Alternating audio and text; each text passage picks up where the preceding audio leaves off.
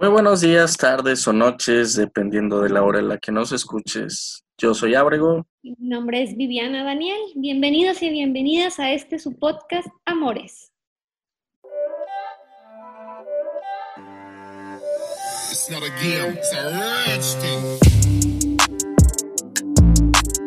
¿Qué tal, compañera? Buenas tardes. ¿Cómo estás? Muy bien, compañero. ¿Tú cómo estás?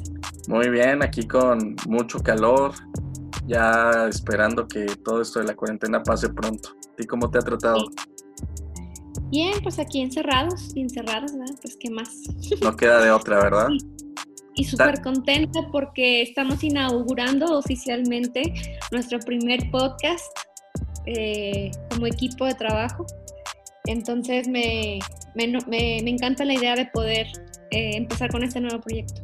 No, hombre, el gusto es mío, compañera. Ojalá que este sea el primero de muchos capítulos y que pues pueda ser interesante tanto para ti como para mí y para la gente que nos esté escuchando, ¿no? Así que yo también estoy muy emocionado, muy contento y pues vamos a ver qué tal nos va con este primer capítulo. ¿De qué va a tratar este primer capítulo? Este primer capítulo vamos a trabajar acerca de los micromachismos. Ok. Pero, ¿qué son? ¿Qué son? ¿Qué es? ¿Qué, qué? ¿Los hemos escuchado? Fíjate, los hemos inclusive vivido eh, en estos años o es algo muy interesante porque pensamos que no están o que no los vivimos y sin embargo están al día a día. Sí, exacto. Es como, como la gente que cuando hablamos de violencia y que luego, luego saltamos y decimos, hey, espérate, yo no soy violento.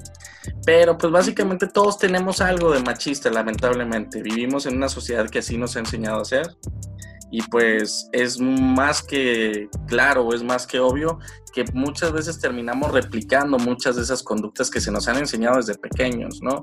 Cosas como a lo mejor, que bueno, ya lo vamos a ver ahorita más a detalle con algunos ejemplos, pero el empezar a denigrar por el cómo se ve, por el simple hecho de ser mujer, etcétera, ¿no? Y sobre todo el poderlo nombrar, porque luego están estas acciones, están estas conductas, pero no les ponemos nombre. Qué padre que poder informarnos para ponerles nombre y, ya teniendo este nombre lo puedes identificar y frenar, ¿no? O, cambiarlo simplemente, ¿no? Eh, vamos a, desmembrar esta palabra, ¿no? Micromachismos. Micro, pues bueno, viene inclusive de algo chiquito, ¿no? Algo que no se ve, algo chiquitito. Y machismos, pues son todas estas acciones que denigran en, este, en específico a la mujer, que inclusive la puede eh, llegar a minimizar o violentar. Entonces, cómo son estas pequeñas acciones que se pueden ejercer. Eh, eh, nos vamos a dar cuenta, ¿no? Que se puede ejercer hacia hombres o mujeres, ¿no? Exacto. te ocurre un ejemplo o cómo lo podemos, para que nos quede más claro, ¿no? Sí, no, y pues igual, por ejemplo, ahorita que mencionas esta parte de machismo y micromachismo, pues machismo podría ser así como de alguna manera más directo, ¿no? El, tú eres mujer, tú vete a la cocina tú eres mujer, tú planchas, eh, tú eres mujer, tú limpias, etcétera, ¿no? Y a lo mejor un micromachismo trata como de disfrazarlo, ¿no? Trata de, disfrazarlo de una, con alguna frase, con algún comentario que incluso puede ser hasta en tono de broma, ¿no? ¿Cuántas veces no, no te han dicho a ti, compañera? ¿Cuántas veces no me han dicho a mí también? Cuando estás ahí calentando las tortillas que se inflan. Ah, ya te puedes casar. ¿A qué, a qué, a qué hace alusión eso, no? es muy bueno ese ejemplo porque una vez estaba en casa de un familiar y precisamente un familiar hombre me dice, eh, estaba yo doblando la tortilla porque quería hacer una quesadilla y me estaba quemando el dedo, pero pues porque está caliente, ¿no? Y me dice, uh, no tienes callo, o ya deberías hacer callo. Y yo, ok, claro que te inmoviliza y te paraliza ese tipo de comentarios de que como una mujer no tiene callo al comal. Y es algo que te marca y siempre que, que, estoy calentando alguna tortilla, me quiero hacer alguna quesadilla, siempre está ese punto de, uh, no tengo callo. Es como, o sea... Y como si fuera... Como si tuvieras que hacerlo, ¿no? Como si trajeras un chip integrado de, ah, no, pues, ahora sí como de esas señoras que se ponen ahí en los puestos y que prácticamente meten la mano en el, en el aceite. Como si, oye, espérate, pues no cualquiera lo puede hacer, ¿no? Exactamente, ¿no? Esas, esas son esas, esas acciones que dices, a ver, yo por ser mujer no, no, no tiene que ser a fuerza que tenga que tener un caño en la mano o que me tengo que quemar las manos. Eh, fue impresionante ese comentario. Y si te moviliza, si te moviliza, te paraliza, si te queda como mujeres, entonces tengo que aprender, ¿no? Exacto. Y qué bueno que mencionas este ejemplo, porque básicamente son de esos de, del día a día y que, como te digo, se podría distinguir de un machismo cuando prácticamente dices, el machismo va directo en contra de, de la situación pero el micromachismo lo trata de disfrazar, ¿no? No, el, básicamente cuando mencionas que vas en la calle, por ejemplo, se te atraviesa un carro y a lo mejor lo dices en tono de broma, pero esa broma en serio de, ah, vieja tenía que ser, ah, ha de ser mujer, como haciendo alusión de que simplemente las mujeres no saben manejar, cuando es una cuestión completamente errónea. Habemos hombres que no sabemos manejar, hay mujeres que saben manejar muy bien, ¿no? Eso no lo determina el sexo ni el género. O estos inclusive insultos que dices donde hasta los mismos niños, escuchas a veces a los niños de primaria que dicen, ay, pareces niña, o ay, pegas como vieja. O sea, ¿cómo tienen que utilizar eh, eh, el nombre de una mujer o, llamar niña para un insulto. Y para ellos es lo peor, o sea, tú a ellos no les puedes llegar a decir niña porque para ellos es lo peor, es como lo más bajo, lo más... Pareces vieja, pareces, pegas como niña. Sí, como si fuera un castigo, ¿no? Como si fuera algo malo el decir, ah, pues llegué al último, soy niña. Pues no, pero básicamente pues esta sociedad es lo que nos ha enseñado, ¿no? Decir que todo lo que tiene connotación femenina o hacia la mujer está mal visto. Por eso incluso hasta tanta homofobia que existe también en el país, ¿no? Claro, porque ven esta parte de figura mujer como débil, como la que no sabe, la que no piensa o la que no tenemos voz y voto, pero va desarrollándose en esto mismo, de este machismo, ¿no? Donde el valor de nosotros como mujeres, pues, es poco o es menos, ¿no? Y ahorita eh, que dices esto de los micromachismos, en estos ejemplos, también cómo está muy marcado estos roles de género, ¿no? Que también tiene que ver, donde a lo mejor género nos referimos a estos roles que nos está dando esta sociedad, tanto por ser hombres, tanto por ser mujeres, ¿no? Lo femenino y lo masculino. Eh, ¿cómo, se ¿Cómo lo hacemos de forma automática o lo traemos tan aprendidos estos roles?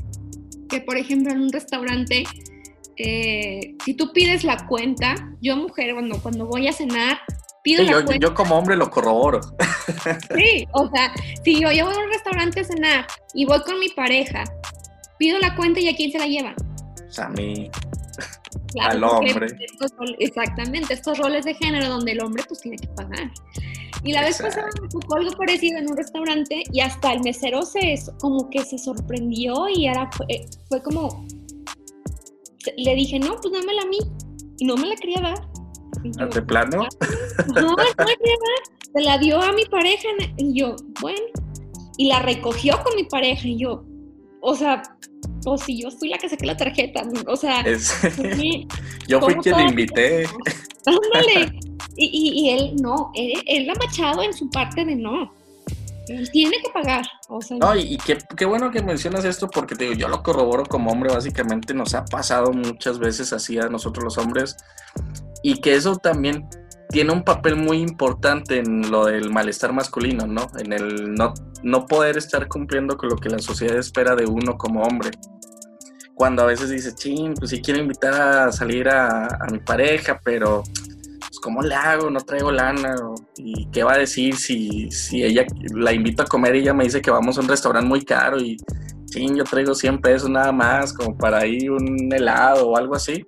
Y que a veces eso nos hace sentir mal a nosotros como hombres y terminamos por limitarnos a invitar a salir o terminamos por decir, no, mejor que salga con alguien más que a lo mejor sí puede cumplir con ese rol que yo no estoy pudiendo hacer, ¿no? O como nosotras mismas, o, en esta parte como mujeres también que buscamos el no, o sea, no me tiene que pagar, ni yo, para eso están los hombres, ¿no? O a lo mejor tengo a mi pareja para que él se haga cargo a fin de cuentas de todo, ¿no? Obviamente el punto es que no vamos a generalizar, obviamente hay sus excepciones, no podemos decir que todos los hombres son así o que todas las mujeres son así, porque no podemos decir eso porque no conocemos a todas las personas, ¿no? No, y en la actualidad ya ha habido un cambio, ¿no? En eso, como tú dices, digo, el, ejemplo más claro fue el que tú acabas de mencionar ahorita, que dices, yo, yo invito, no pasa nada, que a mí me han llegado a invitar, a mí sí me han llegado a invitar eh, eh, chicas con las que he salido o exnovias de, no, yo ahora yo pago. O la típica, que ahora es muy común, ¿no? De, tú pagas esta vez y yo la próxima. A mí me ha pasado y yo, yo sinceramente, yo sí la aplico. Yo sí es como, ¿tú quieres pagar? Pues paga. Yo no tengo ningún inconveniente con eso, ¿no? Pero, Pero habla inclusive a lo mejor de estos contratos o de estos acuerdos de pareja, ¿no? A los que uno puede llegar. de, pues, como dices, este malestar eh, masculino donde también cómo me siento yo el que a lo mejor ella quiere pagar, está este malestar de seguramente la voy a dejar pagar si yo soy, o sea, habla mucho de estos acuerdos, habla mucho de la disponibilidad que, que tiene la pareja para hacer y lograr estos acuerdos. Exactamente, totalmente de acuerdo. ¿Qué otro ejemplo este traes por ahí o qué? Este ejemplo precisamente del restaurante, que son mitomachismos ahí muy sutilitos, es este, también cuando pedimos las bebidas. Por ejemplo, mm, una persona, bueno, al menos yo, puedo pedir una cerveza y no sé, mi pareja pidió una limonada porque está enfermo y no puede tomar. El, pues yo no, nosotros nada más lo pedimos. El mesero o la mesera, ¿con quién llega a dejar la cerveza? Pues con el hombre. ¿Por qué? o incluso cuando es cerveza clara y oscura, la oscura va para el hombre y la clara para la mujer. Sí, donde, ándale, o, cualquier bebida, ¿no? O sea, es como que, bueno, porque la mujer tiene que tomar alcohol. A mí me ha pasado mucho, yo sinceramente tomo muy poco y cada vez que salía, eh, las últimas chicas con las que yo había estado saliendo, eh, sí tomaban y tomaban mucho. Este, yo no tenía, digo, no hay ningún problema, eh, a fin de cuentas, es, pues es cada quien sus gustos, ¿no? El punto es de que básicamente era, ella tomaba, yo no, y muchas veces que salíamos era, pues ella una cerveza y yo una limonada, un refresco, como tú lo acabas de decir. Y de verdad, hasta la gente mira feo, hasta la gente mira raro, porque dices, ¿por qué este güey no está tomando? Y porque ella sí. Incluso hasta esas bromas, ¿no? Que digo, yo las llegué a escuchar que ellas mismas decían que les, causaba gracia esa situación y decían, no, no, la cerveza es para mí, la borracha soy yo. y yo decía, no, pues, o sea, yo no tengo inconveniente en que, en que tome, ¿no? pero sí esta parte del cómo se nos quedaban viendo o se me quedaban viendo particularmente a mí de decir, ¿por qué este güey no toma y ella sí? Qué raro, ¿no?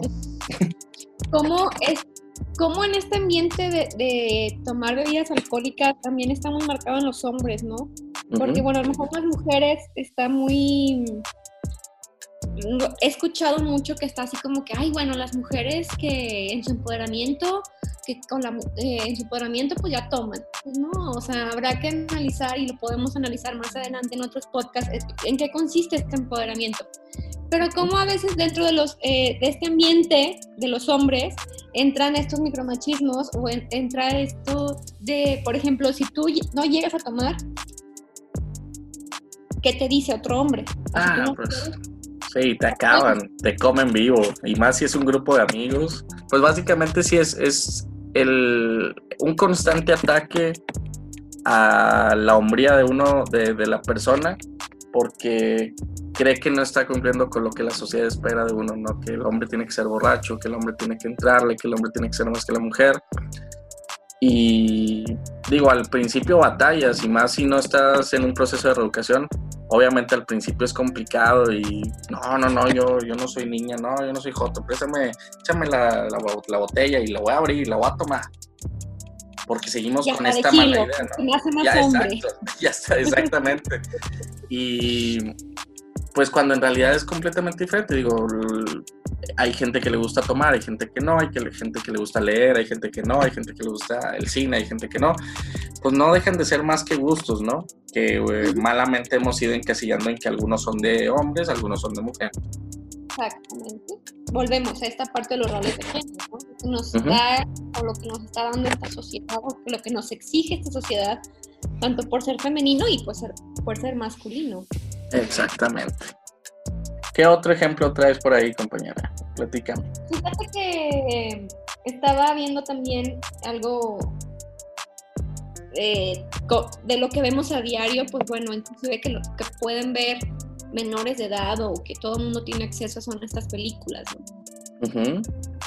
Este, como a lo largo, bueno, ahorita han estado cambiando mucho las películas, sobre todo de Disney. Como al principio, pues bueno, están más marcados estos micromachismos, donde pues eh, al menos las princesas tienen que depender totalmente y al 100% de, a lo mejor de los príncipes. Del hombre que la rescata, ¿no? Sándalo, del hombre que la rescata. Hay una muy marcada de los micromachismos en Blancanieves. O sea, está Blancanieves y le limpia, les hace le deshace, y ella se vende o bueno, se ofrece con ellos en eso. Y, y, los duendes, o bueno, los enanos, es como, claro, es la mujer ideal porque nos atiende, nos baña, nos cocina, hace el pie, canta, hace y deshace. Cuando ellos se van a la mina a trabajar, ¿verdad? Cuando ellos se van a la mina, o sea, y son siete enanitos, o sea, y creo que representan esos siete enanitos, esta parte machista de, ¿no? ¿no? Donde uno este, es enojón, es gruñón, uno es como que la parte buena. Mm, está muy marcado, pero pues estás hablando que, bueno, ¿cuánto tiene eh, esta película, no? Claro. sí, sí, sí, te escucho. ¿Cómo, ¿Cómo está ahora muy cambiado con estas películas como la de Valiente, donde la mamá, pues bueno, quiere casar a, a su hija a fuerza con un príncipe y que tenga que tener un matrimonio y como ella dice, no, sea, yo no necesito gobernar ni reinar por un... Eh, con alguien a un lado, lo puedo hacer sola, ¿no? Sí, sí, sí, tienes razón. Digo, creo yo que todas las películas animadas, especialmente las de Disney, eh, pues se van adecuando conforme la misma sociedad lo va diciendo y exigiendo, ¿no? En la actualidad ahorita con todo esto que estaba ocurriendo en la cual eh, pues se ha visibilizado mucho la violencia, se ha visibilizado mucho la discriminación, etcétera, pues obviamente eh, salta mucha gente luego, luego a decir, hey, es que esto no está bien, es que tienes que cambiar lo otro. Pero no solamente se lo dejamos a Disney, ¿no? Lo vemos desde las películas desde siempre, ¿no? Y México es un ejemplo clarísimo, ¿no? Desde ese famoso cine de ficheras, desde el cine de Mauricio Garcés, del cine de Pedro Infante, del cine de Vicente Fernández, o sea, en el cual cómo nos planteaban al hombre ideal, al hombre cómo tiene que ser, que tiene que ser entrón, mujeriego, eh, tomador, bueno para los madrazos y entre muchas otras cosas, ¿no? Básicamente nos, nos iban moldeando a cómo debía de ser. Si ahorita analizamos a detalle cada una de esas películas, nos podemos, podemos ver que en realidad hemos sido criados con un concepto muy machista, ¿no? Un concepto muy violento. Claro, y, y, marcados los roles, como dices tú, de los hombres con este perfil y las mujeres, te digo, eh, muy apenas, o sea, cuando inclusive a mí me tocó cuando empezó a salir la película de Shrek, como esta princesa de Fiona, apenas la empezaron a moldear, no como tal una princesa de la cual se espera que es, ¿no? O sea, cuando es rescatada de la torre, pues ella inclusive hasta sabe pelear, esa escena donde ella erupta y, y, oye, espérate, eso no va a ser una princesa, eso no va a ser una mujer, y esta, e, ella con esta capacidad de decisión de, no me caso con este rey, me quiero casar con Shrek, ¿no? Sí, de hecho, creo, creo yo que de las primeras que empezaron con ese cambio fue las de Shrek. Empezaron con ese cambio en que no tenía que ser tampoco una princesa 90, 60, 90, rubia, ojo de color, eh, que en realidad pues básicamente cualquiera podía ser una princesa y eso motivó mucho a, la gente y a las niñas en que no solamente tenían que seguir como una estructura, ¿no? Un decir, así tengo que ser, porque pues eso también terminó por atrofiar mucho el pensamiento tanto de hombres como de mujeres en que así tenía que ser la gente, ¿no? Y estamos hablando que una modelo de Victoria's Secret 90, 60, 90, pues no sé, la vemos una vez cada año, cada dos años en la calle, ¿no? No es como que yo vaya al Oxxo y me encuentre a dos, tres de ellas en el Oxxo, ¿no? No, sí, son... bueno fuera, bueno fuera. Sí, no están en el promedio, que no están en el promedio, ¿no? Exactamente. Y que no se exige como pues estar así en esas medidas, ¿no? Exactamente. Aunque las princesas todas son de cuerpo así chiquito y, y todas con vestido. De hecho, si te pones a la Muy femeninas, ¿no? Sí, no hay, o sea, bueno, ¿qué princesa hay con pantalón?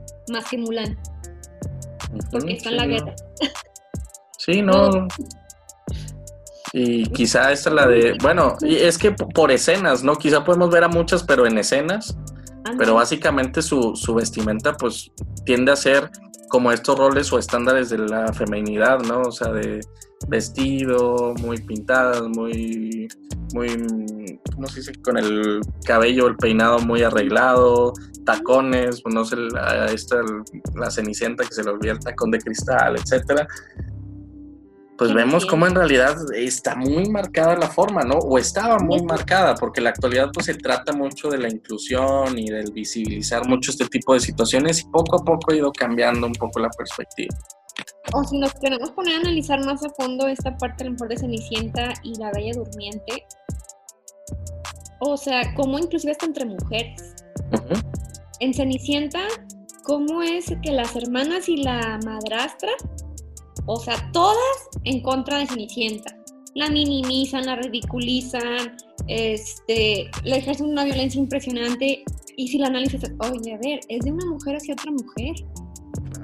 Esta competencia de ver quién es más bonita y por quién va a luchar el príncipe, o sea, o la madrastra que va y manda a matar a la bella durmiente, ¿por qué? Porque la cree enemiga. O sea, cómo hasta dónde hemos también llegado y normalizado que también otra mujer puede violentar a otra mujer. O incluso pues, las historias eh, reales en las que se basaban estos, estos cuentos, que por ejemplo lo de las hermanas que como no les cabía el pie en el, en el zapato, pues se lo cortaban, se lo cortaban parte del pie para que embonara, ¿no? O sea, ese tipo de cosas que de plano estaba muy, muy sacadas de contexto y que llegaba un punto en el que hasta que decías, ah, caray, o sea, está, está enfermo este rollo, ¿no? Pero era parte de lo que nos fueron enseñando y de cómo tenían que ser las cosas, ¿no? Por fortuna ya ha ido cambiando en la actualidad mucho con la visibilización de la discriminación, eh, particularmente para la gente afroamericana, pero eh, es bueno. A veces llegamos a un punto en el que decimos, ay, están exagerando. Pues no es que estén exagerando, es que llevan años y años que han sido oprimidos y que se les ha asignado un rol que deben de cumplir. Pues claro que se van a cansar, ¿no? Cualquiera se cansaría en una situación así. Claro, y que sigue como quiera, digo, sí ha habido un cambio, pero sigue estando muy normalizado la violencia de mujeres hacia mujeres también, ¿no? De donde a lo mejor una mujer está en un puesto, la suben y que a lo mejor otra mujer que es lo que piensa, mm, de seguro se acostó con alguien o este, mm, sabrá Dios qué habrá hecho o sabrá que, quién sabe qué hizo para poder llegar a ese puesto o, ver a alguna mujer con una falda corta, otra misma mujer dice, mm, de seguro es una, y ya a lo mejor le ponemos muchos apodos, muchos insultos. Entonces, pues desde ahí lo, lo vamos normalizando, ¿no? Exactamente. Pero bueno, compañera, como vamos a estar trabajando a lo largo de todos estos programas, estos podcasts que, estemos haciendo, vamos a llevar una estructura del programa, ¿no? En el cual en cada uno vamos a hablar de un tema diferente. Después vamos a buscar ahí como la definición. Después nos vamos a ir a algunos ejemplos. Vamos a mencionar películas, series en las cuales nos mencionen estos ejemplos. Y por último, vamos a buscar también canciones del día a día que escuchamos, que hemos cantado, que hemos bailado, que también están impregnadas de este mismo tema, ¿no? En particular hoy vamos a hablar de micromachismos, como estamos hablando de micromachismos, vamos a hablar de una canción que es de los géneros icónicos en México, ¿no? Claro, y más acá en el norte, ¿no? Como está muy marcada la música de banda porque la hacen muy del norte, muy de carne asada, muy de machos, el estar en la carne asada, cerveza, este, camionetas, alcohol, o sea, muy marcado este figura masculina acá en el norte. Precisamente estábamos escuchando una canción que se llama Soy un desmadre y empieza... Desde, desde el nombre, ¿no? Sí, soy un desmadre y lo canta un hombre, ¿no? Y dice, me gustaría ser yo el que tienda la cama cada día en la mañana, pero empieza así como que en una, tono, una tonadita muy balada, o sea, en una tonada muy, ay, romántica. Y seguramente en cámara lenta, ¿no? Todos los videos de esos güeyes son en cámara lenta, no sé por qué. yo el que tienda la cama cada día en la mañana y despertar de llevarte el desayuno a la cama, pero luego empieza la música y empieza, pero no, soy un desmadre y me gusta tomar y si quieres y si no, pues te vas, porque pues así soy yo y nunca voy a cambiar. Interesante porque básicamente inicia con esa parte de los comúnmente denominados roles de género eh, femeninos, tender la cama, llevar la comida a la pareja, y que pues básicamente este llega y dice, pues sí, pero yo no soy así, yo no soy como los que los hombres que hacen este tipo de cosas que les denominan mandilones. yo no soy así, yo, yo no soy mandilón, yo soy un desmadre. Porque para los hombres es más fácil ser la parte contraria, ser la parte mala, ¿no? Ser el desmadre y hasta como que nos enaltece ser, ser el desmadre, ¿no? Hay una frase en la canción, pues paso las noches con otras princesas, escuchando banda con whisky y lo que era. canción, ¿eh? qué, bonitos, qué bonitas letras, nos inundan los oídos de todos los mexicanos. y es que, digo, algo, el punto de, de, a lo mejor de analizar estas canciones no es que las dejemos de escuchar o que las satanicemos, sino que realmente nos pongamos a analizar, porque la podemos escuchar y a lo mejor estamos haciendo cosas y las escuchamos y las cantamos. El problema es cuando realmente no la creemos, de donde, pues es que me tiene que llevar el desayuno a la cama, ¿no? Pues es que, o sea, ni siquiera tender una cama puede hacer el hombre. O sea, y, y, se, se, dentro de estos roles de género es, pues la mujer tiene que saber tender una cama y saber tender bien. O sea, no las creemos y los ponemos en el día a día de nuestra vida, ¿no? Pues, tú tienes la cama, pues tú eres la que vive aquí, no creo. Y seguir justificando, ¿no? Seguir justificando la violencia de decir, pues es que yo soy así, yo no puedo ofrecerte algo que no tengo, no tengo dinero, eh, yo digo mentiras cuando llego tarde, paso noches con otras mujeres, tomo whisky, me drogo y la fregada pero pues si me quieres, pues así me debes de querer, ¿no? O sea, y lamentablemente pues muchas mujeres son así, muchas mujeres es, pues es la cruz que me tocó cargar, pues ya ni modo, pues me aguanto, pues qué más. Y, habrá que checar, eh, eh, eh, a lo mejor ojalá que se dé la oportunidad en este podcast de poder trabajar en, en, ese, en ese tema, ¿no? De, pues no es de que les guste la mala vida a las mujeres tampoco. Ah, no, claro. ahora que para este proceso, estos constructos de aprendizaje con los que vamos cargando, con estos machismos que los vamos aprendiendo y que los vamos replicando eh, eh, eh generación a generación. O sea, es algo que se va aprendiendo y que no nos ponemos a cuestionar el decir, bueno, ¿y por qué tiene que ser así? No se trata de que digas, ya no puedo, ya no voy a escuchar esta música, ya lo voy a dejar ahí, ahora voy a escuchar trova, voy a escuchar música clásica, etcétera. No, pero simplemente como tú dices, el visibilizar cómo estas letras que cantamos, que bailamos, que pedimos en la radio, que bajamos en Spotify, etcétera, pues siguen permeando esta cultura machista y que tarde o temprano pues nos hacen, nos crean un molde o nos crean una idea de cómo tenemos que ser y cómo tenemos que comportarnos. Y que el hombre es así, que la mujer tiene que ser así. Por eso era tan criticada incluso esta eh, Jenny Rivera, ¿no? Jenny, Rivera con canciones también eh, pues muy, muy empoderadas de una forma em, que muchos hombres no les gustaba, ¿no? Y que decía, ¿y cómo vas a ser igual que yo? y cómo vas a hacer lo que yo hago, etcétera, ¿no? Son ese tipo de situaciones que debemos de ir viendo, de ir analizando, de ir cambiando, ¿no? No está mal bailarla, no está mal, este, pues que sea parte de la cultura, pero sí está mal que nosotros la llevemos a nuestra vida cotidiana y que la apliquemos en realidad como debe ser. Qué bueno que ojalá, digo, si por mí fuera a decir, pues cambiamos esa música, ¿no? Lamentablemente es un, estamos en un punto en el que no podemos controlar ese tipo de situaciones, que sí se ha ido cancelando a muchos eh, eh, cantantes, a muchos grupos.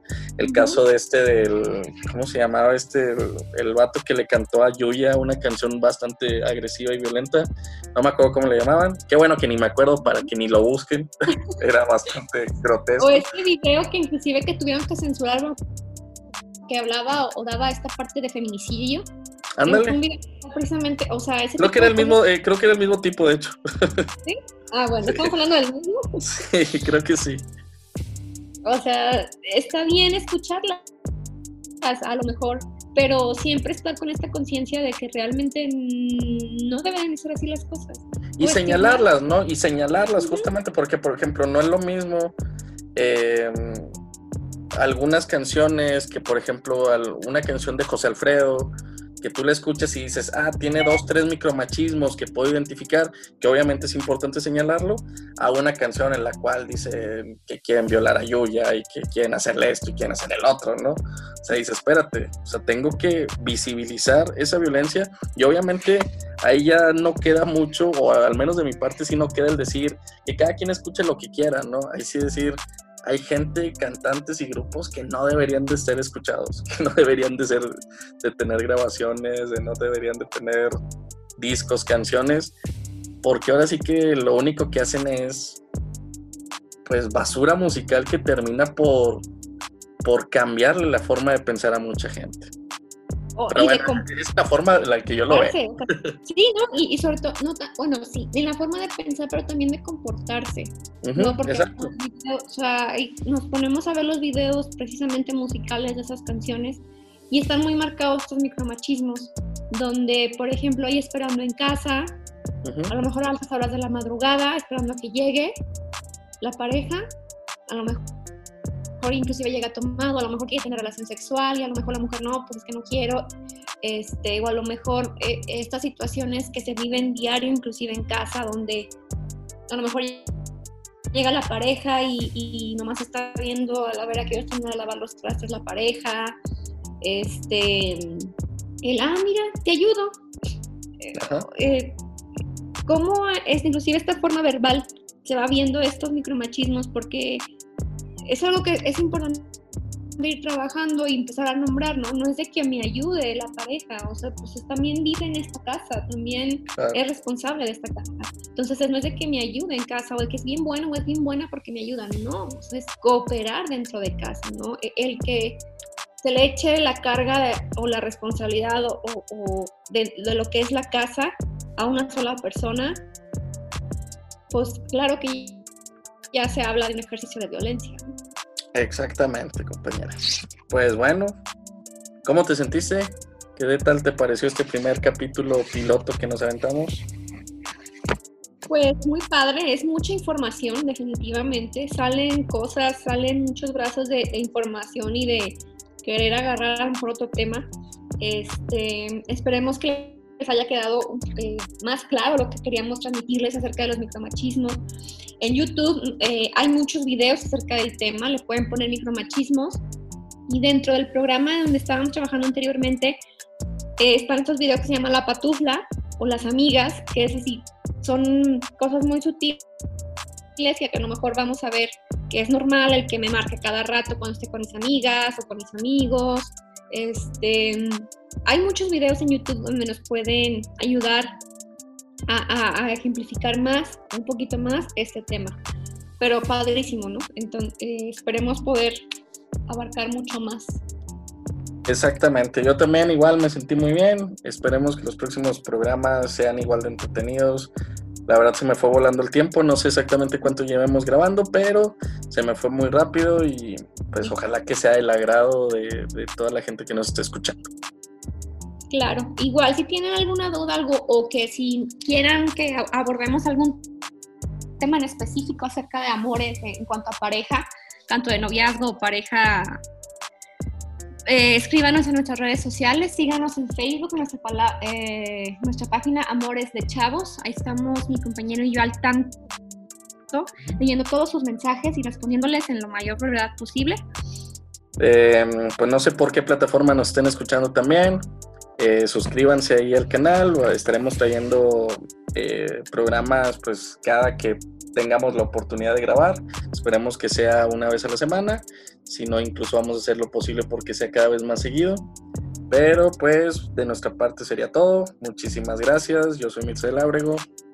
Mi nombre es Viviana Daniel. Cuídense mucho. Cuídense mucho. Nos vemos. Bye.